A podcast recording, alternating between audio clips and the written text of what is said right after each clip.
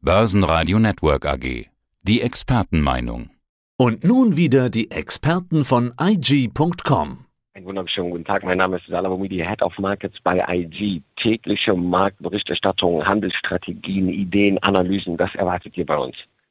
Es ist Krieg in Europa, so hart muss man sagen. Russland hat die Ukraine angegriffen. Viele haben es befürchtet und dennoch trifft es einen hart, wenn es dann tatsächlich soweit ist. Also für mich persönlich gilt das auf jeden Fall, aber offenbar auch für die Börsen. Da geht es rasant abwärts und zwar fast überall Ausverkauf. Salah, ist das die erwartbare Börsenreaktion oder doch schon mehr? Das ist doch schon mehr, denn man sagt es doch, oder jeder hofft natürlich nie auf so eine Eskalation und wir haben es alle versucht zu erwarten, dass das nicht passiert und heute wurden wir da überrumpelt und das erkennt der Markt. Marktteilnehmer sind in Panik und werfen natürlich jetzt auch ihre Aktien oder einige verschiedene Underlyings natürlich auf den Markt. Das liegt aber auch daran, weil wir, ne, wir haben ja schon eigentlich so einen leichten Bärenmarkt eingeleitet, aufgrund verschiedener anderer Faktoren. Auch jetzt kommt natürlich die Eskalation dazu, die natürlich hier einen herben Strich durch die Rechnung macht. Und viele Projektionen, sei es Wachstum, sei es Zinsen, sei es Zentralbank, natürlich kassiert und wir hier nochmal in eine neue Bewertung reingehen müssen. Gar keine Frage. Der DAX fällt unter die 14.000 Punkte Marke. Vor kurzem haben wir noch über die 16.000 gesprochen. Äh, der tiefste Stand seit knapp einem Jahr. Und Salah, für dich als Chartanalyst, so viele relevante Marken wieder gefallen sind in den letzten Tagen, äh, sieht man auch selten. Kann man als Charttechniker mit so einem Kursrutsch überhaupt noch arbeiten? Kann man da irgendwas draus machen? Ja, auf jeden Fall. Gerade jetzt sehen wir charttechnisch, da habe ich auch mit meinem Kollegen Christian Henke in den letzten Tagen und Wochen drüber diskutiert. Wir haben eine Trading Range eigentlich, in der wir schon seit März letzten Jahres inne, äh, drinnen geblieben sind, seitwärts gehandelt haben. Und jetzt brechen wir an der Unterseite, die bei 14.800 eigentlich verläuft, die haben wir an der Unterseite jetzt durchbrochen und aktivieren eigentlich jetzt damit auch diese Trendumkehr.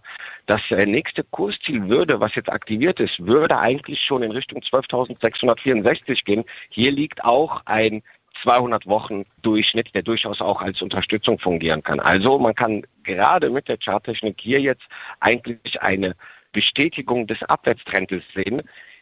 In kurzer Zeit kann natürlich immer wieder hier so eine Gegenbewegung kommen, aber der Abwärtstrend wurde bestätigt jetzt nochmals und deutet auf eine Fortsetzung dieses Abwärtstrendes im Allgemeinen auch hin.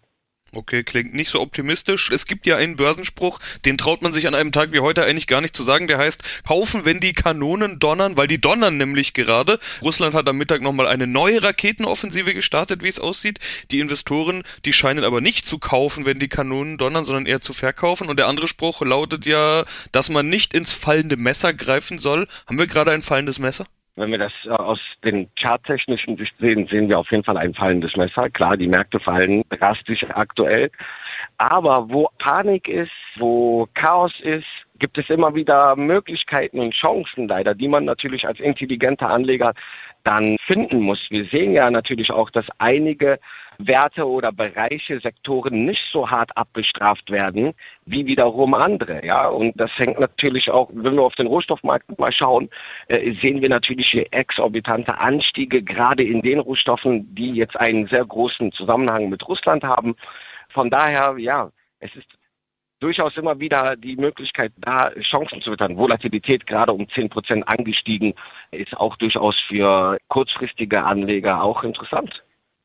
In den USA wissen wir noch gar nicht, was passiert. Auch da ist die Börse ja gefallen in den letzten Tagen. Der S&P auf den tiefsten Stand seit letztem Sommer. Wie die US-Börsen eröffnen, das wissen wir zum Zeitpunkt unseres Interviews noch nicht. Aber die Vorzeichen, die sind auf jeden Fall rot. Sieht aus, als würden wir auch da deutliche Abschläge sehen. Wie ist denn die Lage an der Wall Street, wo die Unternehmen ja weniger betroffen sind von Russland, Europa, Ukraine, Exposure und so weiter. Aber dennoch, die Kurse gehen nach unten.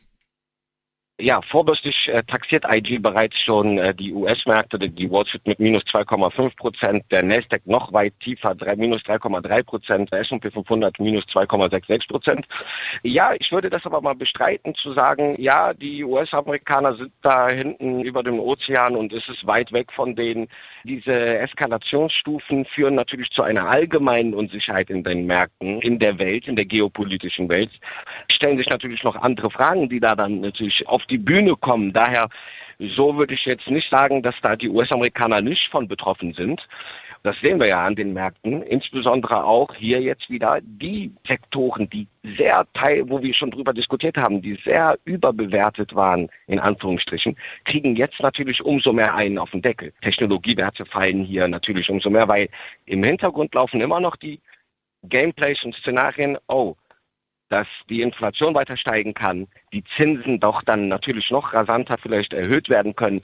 Wo wird der Druck am meisten sein? Das wird auch natürlich heute an so einem Tag natürlich auch nochmal vor allem von den Anlegern äh, überprüft. Und daher kann ich mir auch vorstellen, dass heute an den US-Börsen es durchaus weiter Richtung äh, Süden gehen kann, ähnlich wie wir es jetzt im DAX sind, 5% heute nochmal abgegeben. Das ist ordentlich.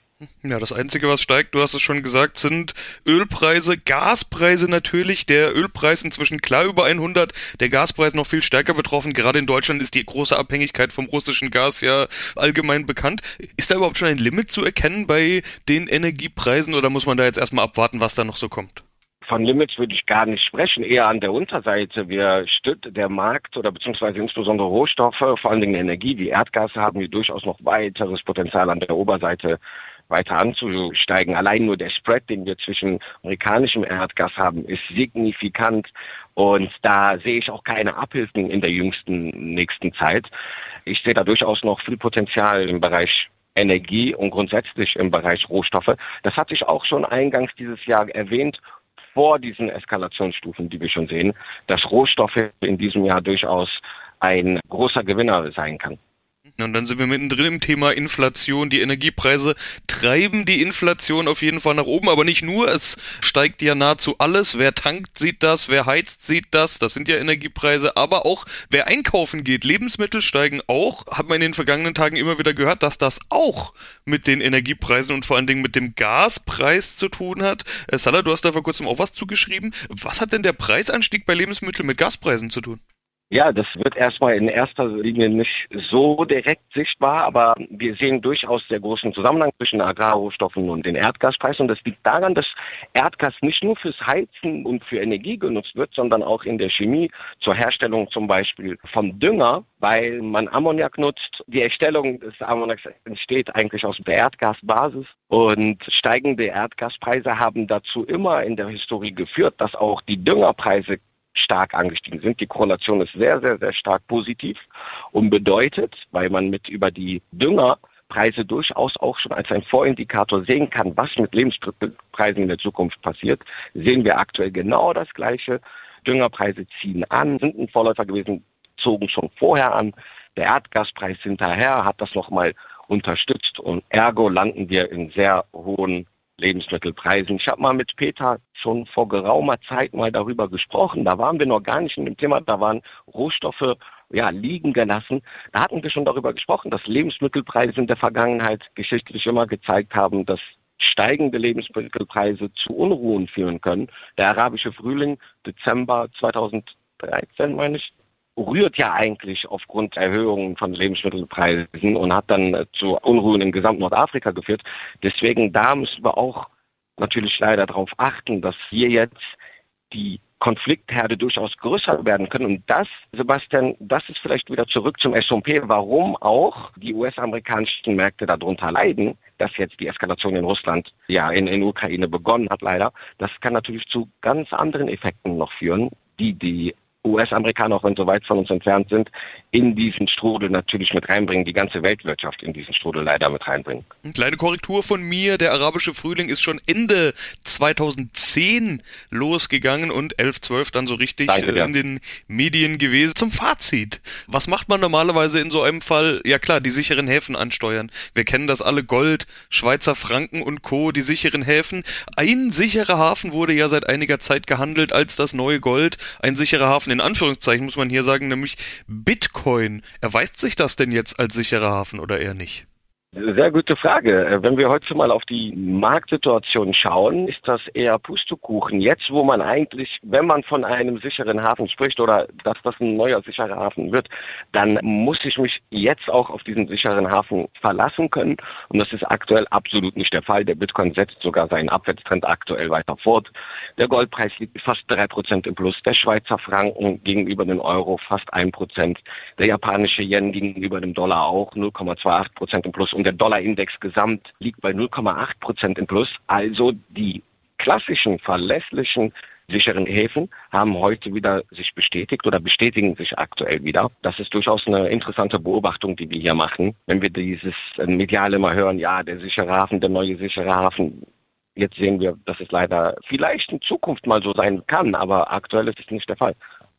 Ja, sind wir mal gespannt, wie sich das alles weiterentwickelt. Hoffen wir mal das Beste und zwar für alle. Salah, soweit vielen Dank für deine Einschätzungen. Äh, vielen Dank, Sebastian. Das war der Podcast von IG. Börsenradio Network AG. Das Börsenradio für Broker.